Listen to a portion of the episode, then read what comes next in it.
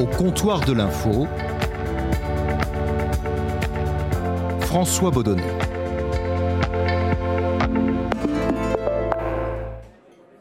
Et au comptoir de l'info, aujourd'hui, j'ai été rejoint par euh, Léa Salamé. Salut Léa. Salut François. Interviewer l'intervieweuse Léa Salamé, c'est un sacré défi pour moi et aussi un, un grand bonheur. Merci euh, d'avoir pris le temps de venir t'asseoir au comptoir de l'info. Bah merci de m'avoir invité, je suis très contente. Tu as un agenda hyper chargé, un agenda de ministre. Entre la matinale de France Inter dont tu sors à l'instant, euh, l'émission Vous avez la parole sur France 2 qui va te prendre beaucoup de temps euh, et d'énergie en année d'élection présidentielle, l'émission hebdomadaire que tu vas animer avec Laurent Ruquier à la rentrée, et ta série d'été Femmes puissantes, on en reparlera sûrement, toujours sur France Inter. En fait, Léa, tu dors quand? Oui, alors là, je dors encore moins parce que mon fils a déclaré une varicelle il y a trois jours. Donc ça fait trois nuits que je l'empêche de, se gratter. Le pauvre, il est dans une souffrance totale et des couverts de boutons. Et, voilà, donc je pense que tous les parents ont, fait cette expérience-là. Pour moi, c'est un peu nouveau. Euh, je, dors peu, je dors trop peu. Voilà, c'est le drame de ma vie, euh, c'est de ne pas dormir assez, mais, mais ce ne sera pas l'année prochaine que je vais plus dormir. En participant à, toutes ces, ces émissions, à radio, euh, télé, est-ce que tu n'as pas peur euh, de saturer l'espace médiatique et que certains se disent Oh, c'est pas vrai, euh, encore Léa Salamé Encore elle, putain. Euh, si, bien sûr, j'ai peur. Si, si, si, si, c'est une peur que j'ai. et d'ailleurs, pour parler honnêtement et franchement, je pense que c'est une année euh, qui vient, qui est une année présidentielle, qui pour tout journaliste, politique ou pas d'ailleurs, est une année euh, euh, très importante, où il se passe des choses, où c'est journalistiquement très excitant. Donc je pense que je vais faire encore une année très dense. Et je, je considère très sérieusement diminuer à l'issue de 2022. Euh, j'en ai même fait la promesse à, la personne avec qui je vis en disant euh, qu'effectivement c'était c'était beaucoup. Euh, et oui, j'ai aussi cette crainte-là de, de, saturer et de lasser. Mais si je peux me permettre, c'est une question qu'on pose souvent aux femmes. Euh, est-ce que vous poseriez cette question à un homme? C'est-à-dire qu'il y a beaucoup beaucoup d'hommes. Euh, Yves Calvi, pendant longtemps, faisait la matinale d'RTL et le soir, tous les jours, en, en, quotidienne, était sur, euh, à la télé sur C'est dans l'air et puis ensuite sur Canal. Patrick Cohen, pendant des années, faisait aussi la matinale d'Inter et ensuite C'est à vous. Nagui, on fait la radio et la télé également.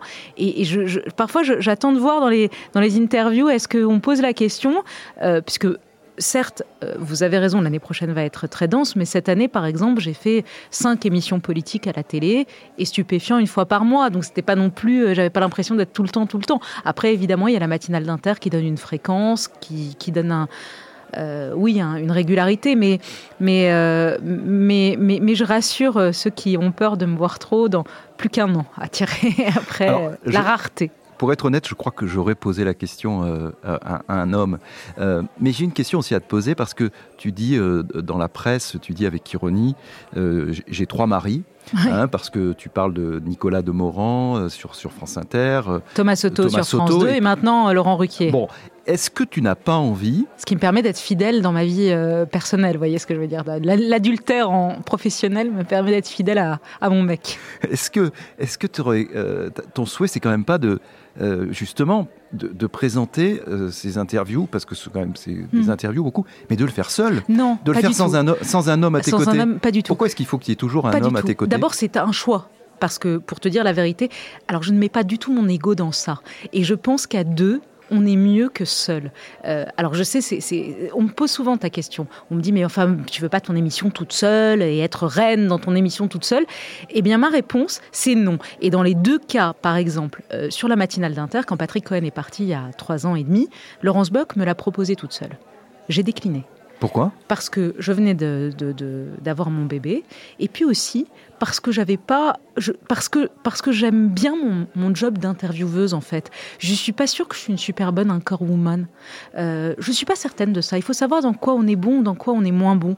Et quand elle m'a proposé un duo avec Nicolas Demorand, tout le monde a dit oh là là, ils vont s'entretuer, de deux grosses personnalités, machin. Et eh ben c'est sans doute le mariage le plus heureux de ma vie professionnelle euh, de duo. Et croyez-moi qu'on s'apporte énormément. Et je crois que les auditeurs entendent, puisqu'ils nous le disent, disent. Ça se voit que vous vous entendez bien, que vous aimez bien. Même chose pour Thomas Soto. Thomas Soto, j'avais l'émission politique toute seule quand David Pujada s'est parti. C'est moi qui l'ai appelé. Et tout le monde me dit, mais pourquoi tu veux te rajouter quelqu'un? Mais parce que je pense que c'est plus sympa, en fait, d'être dans le ping-pong avec quelqu'un et d'être dans un, dans un échange, que ça apporte davantage. Et vraiment, je mets pas mon ego là-dedans. Est-ce que c'est duo qui fonctionne bien auquel tu es attaché, euh, est-ce que cela vient aussi du fait que tu es quelqu'un de très naturel, de très, de très vif? On l'entend là dans notre entretien aujourd'hui, mais surtout on, le voit et on l'entend euh, à l'antenne. Est-ce que euh, ces, duos, l'autre partie du duo, te, te, te calme, t'apaise un peu? Oui, oui, c'est vrai. Par exemple, avec Nicolas Demorand, Nicolas est beaucoup plus calme que moi. Moi, je suis un peu une pile électrique. J'aime bien, effectivement, c'est pas du tout un truc de oh là là, un homme qui m'apaise. Pas du tout. Mais c'est en fait, je pense que de la confrontation des idées, de la confrontation de tiens, on va commencer par cette question, l'autre qui me dit non, plutôt celle-là, etc on fait le meilleur. Alors que quand tu es seul dans ton chemin, que, tu traces ta route sans regarder à droite, à gauche, bon, c'est bien aussi, mais, mais euh, non, non, moi je pense que c'est une émulation, et c'est une émulation, tu as raison, humaine aussi, parce que parce que c'est vrai que c'est un vrai échange. Moi j'ai découvert Thomas Soto, j'ai découvert Nicolas Demorand, c'était des garçons que je ne connaissais pas, j'ai découvert leur, leur fragilité, leur force, leur talon d'Achille, on discute de nos vies personnelles aussi, il y a un échange, il y a quelque chose d'humain aussi qui se passe, que moi j'aime beaucoup. J'imagine que ça demande beaucoup de préparation, hmm. une, une, interview euh, à deux, en duo, à deux. Comment, comment ça se passe? Par exemple, là, pour. Euh, euh, tu sors de la matinale de France Inter, comment ça se passe? Vous, Le rendez-vous est à 15h au téléphone. on connaît notre invité de 8h20 puisque le 7h50, je le fais seul. L'invité de 8h20, on bosse ensemble. On, a une fiche qui nous est envoyée autour de 14h. C'est très millimétré. Hein. Euh, on n'a pas le temps, euh, quand on a un emploi du temps comme ça, de, on n'a pas le temps de. Il faut être organisé. Il faut être super organisé, sinon on est mort. Et, euh, et, voilà, rendez-vous à 15h au téléphone avec Nicolas. Ça dure en général une grosse demi-heure et on échange les trucs. Je pense qu'il faut commencer par ça. Non, moi je dirais il faut mieux commencer par ça. Attends, tu veux pas qu'on lui fasse une fausse ouvre, nanana. Et puis, et par contre, on ne se donne ni avec Thomas ni avec Nicolas, on se distribue les questions. Si c'est la question, on ne dit pas toi tu poses ça, moi je pose ça, etc. Pas du tout, c'est hyper naturel. En plus, c'est ça aussi le, bonheur de bosser avec euh, ces types-là, c'est qu'eux non plus ne mettent pas leur ego euh, dans le truc où ils se disent ah elle va nous bouffer, gna gna gna. Moi je sais que Nicolas parfois il me laisse partir quand j'ai envie d'aller euh, d'aller au filet et de prendre un, invité politique notamment et de, suivre question relance relance relance. Il y va, il se dit pas oh là là elle a parlé trois minutes de plus que moi pas du tout. C'est ça le deal. Et même chose pour moi, quand lui, il a envie de. quand il y a un thème qui, lui tient à cœur et qui monte au filet, bah, je, vais dormir un peu et je reprends après. France Inter, 7 h France Inter. Léa Salami, Nicolas Demorand, le 7-9. Parlons, euh, si tu veux bien, de ta façon d'interviewer tes invités et de la façon euh, dont tu vois ton métier d'intervieweuse. Alors, je te propose, Léa, un petit QCM. C'est une première ici, mhm. mais on le fait pour toi. Alors, selon toi, une bonne intervieweuse, c'est petit A, quelqu'un qui fait de la maïotique hein, avec son invité, donc qui va le mettre en valeur. Petit B, quelqu'un qui au contraire va contredire son invité, en particulier euh, lorsque l'invité dit une fausse information, une, une fake news. Petit C, quelqu'un qui va réussir à faire parler vrai son invité, c'est-à-dire euh, l'empêcher d'être dans la langue de bois. Alors, petit A, maïotique, petit B, contradiction, petit C, faire parler vrai. Tu choisis quoi?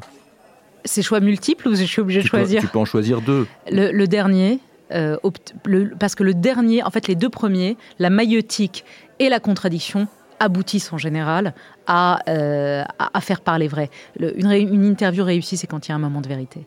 On va pas se mentir, tous les intervieweurs te diront ça. Puisque au fond, c'est très, très facile de poser des questions. Tout le monde peut poser des questions. Je, vais dire, c'est pas le, le, truc, c'est la relance, c'est la, la, réplique quand tu poses une question. Alors, votre projet de loi, Monsieur le Ministre, ça va être quoi? Bon, bah ça, tout le monde est capable de le poser, c'est comme question. Mais ensuite, comment le contredire quand il dit euh, le contraire. Parfois, alterner le bâton et la carotte, aller dans la maïotique, essayer de faire accoucher pour obtenir un moment vrai. C'est une, une alchimie très particulière, une bonne interview.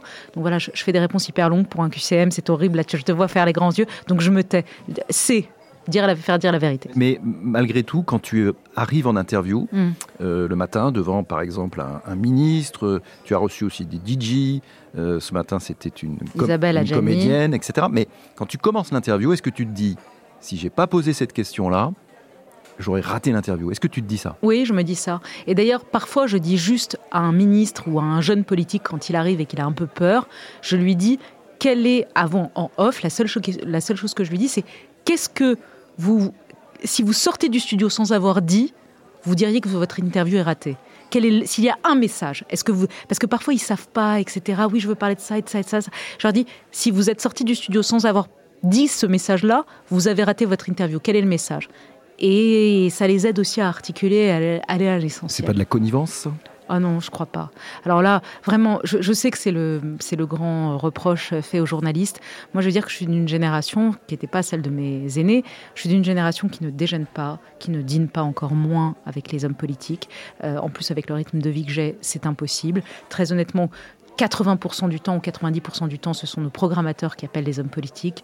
Moi, j'ai pas de contact avec eux. Tu ne leur parles pas? Non, je ne leur parle pas. Parce qu'en général, ils, veulent parler à l'intervieweur ou à l'intervieweuse. Non, ils ça savent, les rassure. Non, ils, savent, que le deal, ce n'est pas de faire ça. Ça ne veut pas dire que je ne le fais strictement jamais. Quand vous avez un moment de vérité, pour le coup, quelqu'un va vous annoncer quelque chose de très fort, il se peut que la veille, ils disent est-ce que je peux juste vous appeler pour vous dire attention, laissez-moi le temps juste de dire je vais être candidat, mais laissez-moi le temps de développer ou etc. Ça, c'est possible, mais ça, c'est pas de la connivence. En revanche, tout le côté on est euh, on déjeune ensemble, je te donne le truc pour que tu me donnes. Enfin, nous, on le fait pas. Moi, je le fais pas. Et les gens avec qui je travaille ne le font vraiment pas, je vous assure. Alors, tu as une particularité dans tes interviews, c'est que euh, tu es très naturel très spontané. Deux fois que tu le dis. Hein. Mais oui, parce que c'est vrai. c'est mon côté libanais. mais en tout cas, moi, ça me, ça, me, frappe. Et du coup, euh, il y a des petites phrases qui partent comme ça, bim bam. Alors, certains adorent ça. d'autres détestent. Ben voilà, d'autres moins. Est-ce que tu as le sentiment d'être une intervieweuse, c'est un mot très, très à la mode que je vais prononcer, clivante. Je déteste ce mot. Mais tout intervieweur est forcément un peu clivant. Ce que je veux dire, c'est que sinon, c'est, c'est une interview caresse. Et moi, je, dans ces cas-là, je reste chez moi. Je veux dire, ça sert à rien. Je, pense que. Alors, quand j'ai des doutes sur moi, sur mon travail, et j'en ai beaucoup, crois-moi, euh, je, me raccroche à cette phrase d'Albert Londres, qui, à mon avis, est le donne la meilleure définition de ce qu'est l'interview, la phrase hyper connue euh, qui est de dire euh, en gros notre métier c'est ni de ni de faire plaisir ni de faire du tort gratuitement. Notre métier, c'est de porter la plume dans la plaie. Et, et, je pense que le, début de la phrase est tout aussi intéressante que le, la plume dans la plaie ou le micro dans la plaie. Euh, L'idée, c'est je ne veux ni faire plaisir à mon invité, ni lui porter tort. Mais si je lui fais s'il sort de là en disant oh là là, elle est super, euh, elle m'a bien caressé, ou au contraire s'il sort en disant c'est quoi cette connasse qui m'a qui qui m'a défoncé pendant pendant dix minutes, etc. J'ai raté. Donc en fait, l'idée c'est de de, mélanger, je reviens à ton QCM, un mélange de maïotique, d'aider à accoucher. Il faut pas être violent, ça sert à rien. Moi, au début, je pensais, j'étais trop agressive. Je, l'ai souvent dit au tout début, il y a 4-5 ans, quand j'ai commencé à, l'émission politique, j'avais l'impression qu'il fallait faire un match avec. Je me rappelle d'un match avec Nicolas Sarkozy que j'avais pitoyablement perdu d'ailleurs, parce que tu, perds les matchs face à Sarko. Euh, et, il ne s'agit pas d'être agressif pour être agressif, mais il s'agit, en tout cas, il ne s'agit pas non plus d'être ultra caressant avec les hommes politiques. Et pourquoi, et pourquoi tu as changé? Qu'est-ce qui fait changer Ma mère m'a envoyé un mail après l'interview de Sarkozy en me disant euh, ma chérie tu te gourres là. Enfin t'es à côté quoi. Et, euh, euh, et, ma mère qui n'est pas du tout une spécialiste du journalisme qui qui s'en fout enfin qui, qui qu'elle qu'elle prenne son mail pour me dire attention, t'es à côté. Elle, je l'ai écouté, puis j'ai écouté deux, trois personnes qui m'ont dit Léa, t'as pas besoin d'en faire autant, t'as pas besoin d'en faire autant.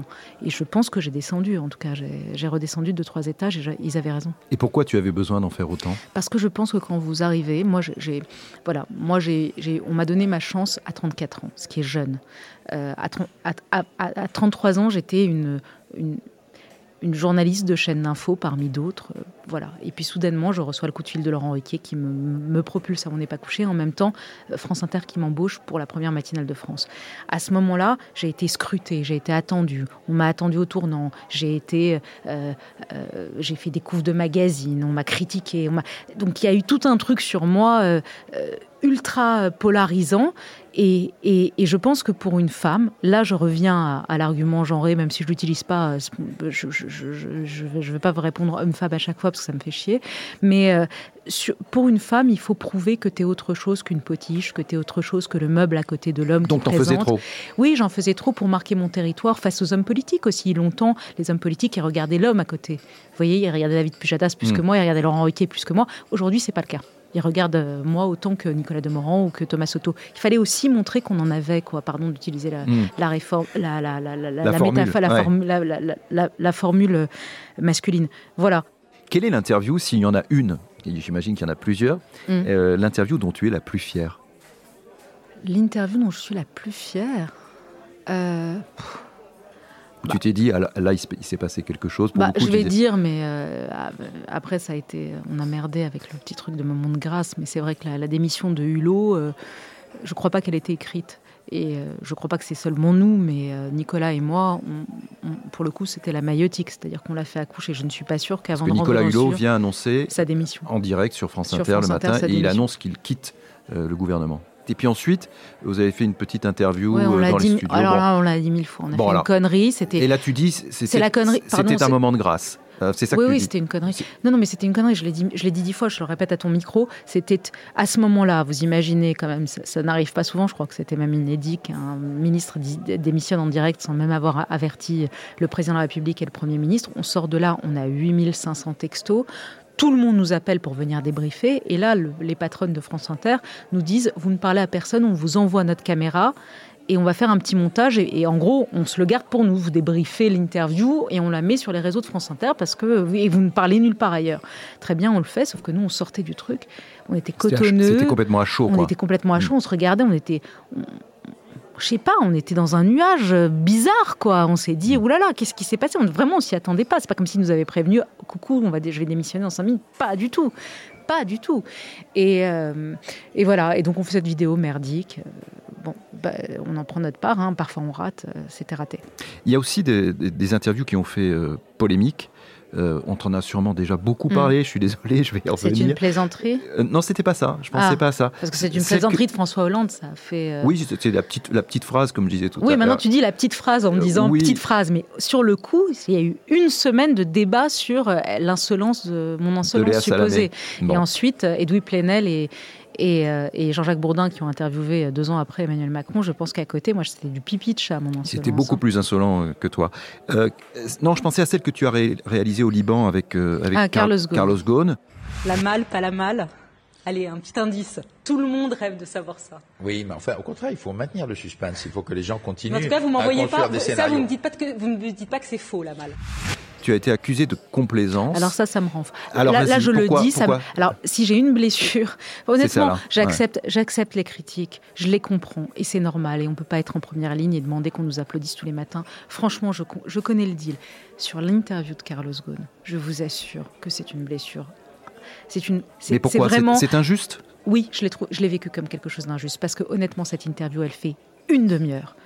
Une demi-heure, hors France Inter. Et là encore, la direction a reconnu le truc. Alors là, je peux vous dire que c'est monté très très haut parce que moi, je voulais partir en fait. Après ce truc-là, j'ai dit en fait, vous m'avez planté.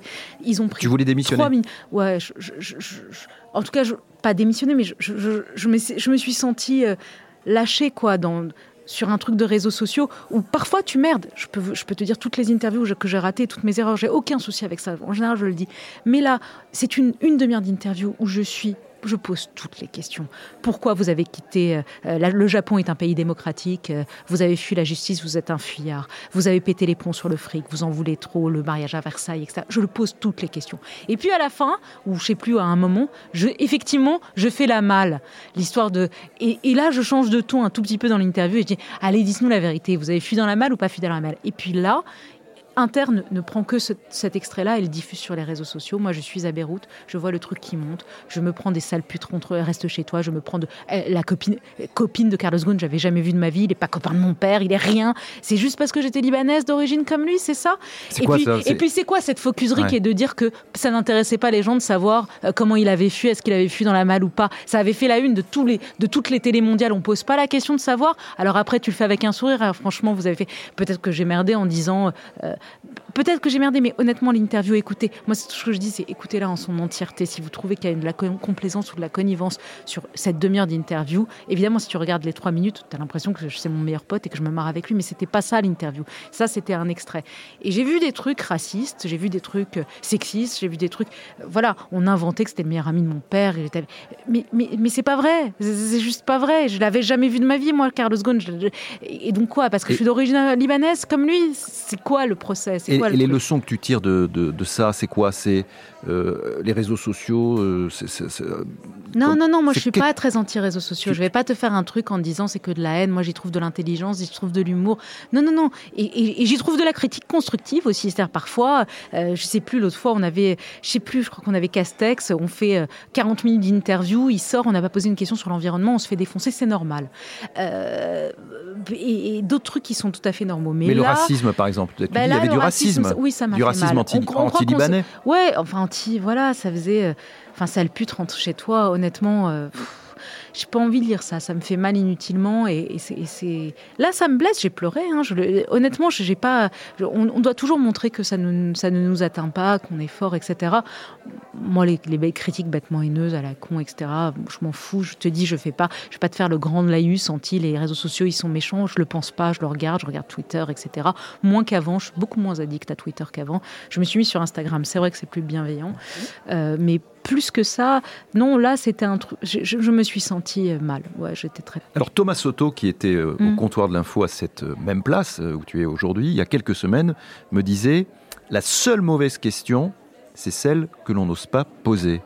Est-ce qu'il t'arrive d'avoir peur de poser une question parce que tu sais que ça va déplaire à ton invité? Oui, ça m'arrive d'avoir peur, mais je la pose quand même.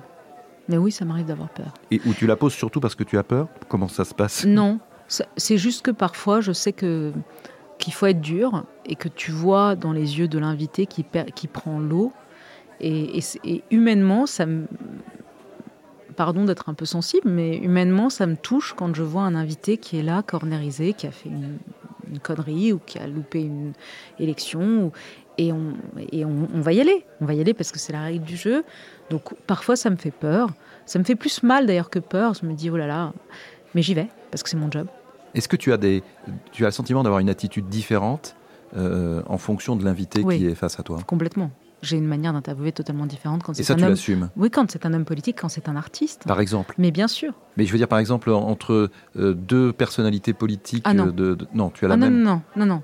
Ah vraiment pas. Tu interviews de la même façon euh, Marine Le Pen Complètement. et, et, je sais pas, Bruno Le Maire, par exemple? Oui, j'interviewe de la même façon Marine Le Pen et Bruno Le Maire avec cette règle pour revenir à ton QCM du début, qui est à mon avis, qui est, la manière anglo-saxonne d'interviewer, c'est-à-dire le contradictoire d'abord.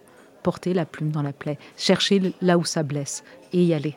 Oui, on est, c'est pas une interview connivante, mais c'est la même chose pour Bruno Le Maire comme pour Marine Le Pen. Pour la troisième année euh, cette année, sur France Inter, tu reçois euh, cet été euh, neuf femmes que tu as appelées des femmes puissantes. Euh, Est-ce que toi qui parles à plus de 4 200 000 auditeurs chaque matin, dans ce qui est la première matinale de France, sur la première radio de France, est-ce qu'on peut dire de toi, Léa, que tu es une femme puissante? Euh, alors, moi, moi, en tant que Léa, je suis pas puissante. Je pense que les médias sur lesquels je parle sont puissants. Je pense que France Inter et France 2 sont des médias très puissants. Donc, euh, ça me donne ma puissance. Ce sont les médias de là où je parle qui me donnent ma puissance. Mais toi Après, aussi quand même. ton- c'est ce que j'allais te dire. Voilà. Après, si on est honnête, puisqu'il ne s'agit pas de faire des- que des réponses, euh, enfin d'ailleurs aucune réponse euh, euh, Langue de bois. langue de bois. Euh, toute cette série de femmes que j'ai interviewées, qui est sans doute le plus beau bonheur de ma carrière professionnelle, parce que c'est quelque chose qui n'était pas prémédité, que j'ai fait à côté, qui est une série d'été, qui est devenue un livre, où il y a énormément de femmes qui me disent que ça leur a fait du bien, et moi, ça m'a fait un bien fou. Eh bien, c'est tourné autour de la question de la puissance. Quelle est la définition de la puissance? Si la puissance, c'est être de plus en plus centré, être dans son, axe, avoir de moins en moins peur, ne pas avoir peur d'être une imposture, y aller, ne pas avoir peur de déplaire également, eh bien je te dirais qu'aujourd'hui, à 41 ans, je tends, je vers ça. Oui, je tends vers la puissance, c'est-à-dire que je me sens plus puissante aujourd'hui que je l'étais il y a 10 ans, et, et il y a 10 ans par rapport à, à quand j'avais 20 ans. Je pense que la puissance, c'est d'être dans son axe.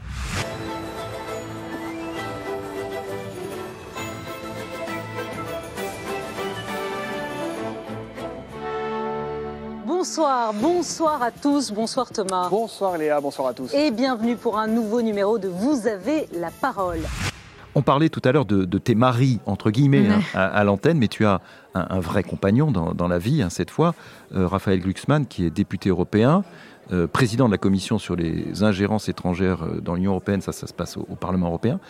Euh, tu avais d'ailleurs quitté l'antenne de, de France Inter quelques semaines avant les, les dernières élections européennes.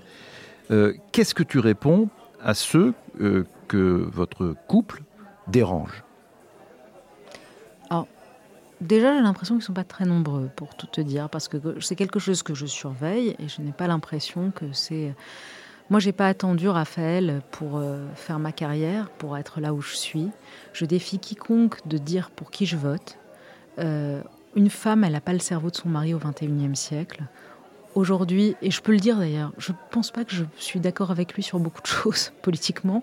Euh, on a beaucoup de, débats d'ailleurs euh, à la maison sur euh, sa ligne politique, ce que moi je pense, etc., même si on est d'accord sur les valeurs. Euh, en tant que campagne, dans un moment de campagne électorale où lui est candidat, il me semblait naturel de protéger mes, an- mes antennes et de sortir pendant le temps de la campagne. parce Ça, c'est toi qui l'as choisi. c'est moi qui l'ai choisi. pas demandé. Non, c'est moi qui l'ai choisi. Et je, je vais même te dire, quand je l'ai dit à mes patronnes, elles m'ont dit sur quelle base je dois vous sortir de l'antenne? Et c'est moi qui les ai convaincus en disant ça va être un enfer.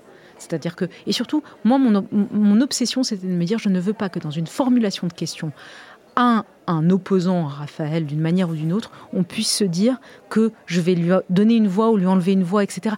C'était un moment d'élection, ça a duré deux mois, je suis sortie de l'antenne. Aujourd'hui, honnêtement, il n'est en rien derrière aucune de mes questions, derrière, il ne sait rien de ce que je sais, il découvre à l'antenne mes invités et, et- et c'est totalement séparé. Et euh, pardon, une femme en, en- en 2021 a son propre cerveau et moi je crois que j'avais fait ma carrière avant d'être avec lui. Alors, quand, quand il y a une femme euh, journaliste et qui a un conjoint euh, homme politique, ça s'est déjà produit. Ouais, alors je précise que moi je c'est comment. toujours, c'est toujours la femme qui, qui quitte l'antenne? Oui, parce que, remarqué ça Ouais, j'ai remarqué ça, mais c'est souvent la femme journaliste aussi. Oui, c'est ça. Ce que je veux dire, c'est toujours. C'est, la prime à la, c'est la prime à l'homme politique. Euh, je, je sais pas. Demain, s'il était candidat, s'il est de nouveau candidat, je sortirai de l'antenne. S'il n'est pas candidat, s'il est député européen, s'il fait son job à, à Bruxelles, s'il se mêle pas trop de, de politique intérieure, je vois pas pourquoi je vais quitter l'antenne. On va parler plus d'Europe à partir du 1er janvier prochain, puisque Ouais. la, la France prendra la, la présidence, présidence. de, de- de l'Union Mm. européenne. Tu ne crois pas que le, le problème va se reposer un peu? Bah, je sais pas, non, je crois pas. Vraiment, je crois pas. Euh, honnêtement, euh, je veux dire, je... là, c'est. Pardon, j'ai fait mon métier de journaliste. J'ai j'ai commencé à sortir avec lui. Il était juste éditorialiste. Il écrivait des livres et c'était un intello. Il se trouve qu'ensuite, il a décidé d'être candidat. Est-ce que moi, je dois arrêter ma carrière, aller, aller à la cuisine? Je te pose la question. Est-ce qu'il faut que j'aille faire des pâtes maintenant, euh, toute la journée, euh, et que j'arrête mon métier alors que je me suis battue pour avoir ma place, pour être là où je suis? Pourquoi? Parce qu'il est député européen? Non, il est en campagne. Les périodes de campagne sont des périodes électriques. Il est en campagne. Je sortirai. Il y a une question traditionnelle au, Ouais. au- au comptoir de l'info, donc je vais te la poser. Je voudrais savoir, euh, Léa, de, de- depuis le début de ta carrière, Mhm. quel est le moment, euh, ça peut être une interview, ça peut être autre chose, le moment professionnel en tout cas, qui t'a le plus marqué, qui t'a peut-être le, le- le plus ému?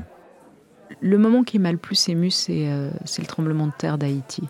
J'étais jeune journaliste à France 24 et j'étais en- envoyée pour couvrir le tremblement de terre d'Haïti et j'ai vraiment été confrontée à la mort de manière encore plus frontale que ce que j'avais vécu dans la guerre du Liban ou dans le 11 septembre. C'est-à-dire la mort qui est là à côté de toi, c'est-à-dire les charniers, les corps qui brûlaient à côté de toi ont passé à côté. Et j'ai ce souvenir qui, euh, franchement, qui te remet les, les pendules à l'heure d'une allée où toutes les maisons étaient par terre et on marchait et on filmait, il y avait des charniers, des corps par terre. Et il y a une, un truc qui m'a marqué, mais, mais, jusqu'à maintenant, j'y pense, je pense que c'est on est plus de 12 ans après. Euh, c'est un pied de petite fille qui dépassait d'une maison. Juste son pied comme ça. Elle était morte sous la maison et on voyait son pied. Et quand parfois euh, on est là dans les- la folie des vanités, des conneries de, de- de nos vies, je pense souvent à ce pied. Je, sais quelque chose, c'est là sans doute le truc qui m'a le plus marqué, c'est-à-dire la mort par ce pied de petite fille où il y avait encore la sandale qui traînait.